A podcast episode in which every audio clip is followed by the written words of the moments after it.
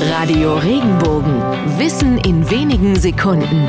Alltagsfragen leicht erklärt. Mit Kind und Kegel unterwegs. Aber wer oder was ist eigentlich Kegel? Kegel stammt vom althochdeutschen Wort Kegel, ein anderer Begriff für Knüppel. Im Mittelalter wurde Kegel abschätzig für uneheliche Kinder verwendet. Der Begriff Kind war zu der Zeit nicht nur die Bezeichnung für einen jungen Menschen, ein Kind hatte einen Ehrenstatus, ähnlich wie Herr. Mit der Zeit spielte der Ehrenstatus immer weniger eine Rolle. Heute bedeutet mit Kind und Kegel unterwegs sein einfach mit der ganzen Familie auf Tour sein.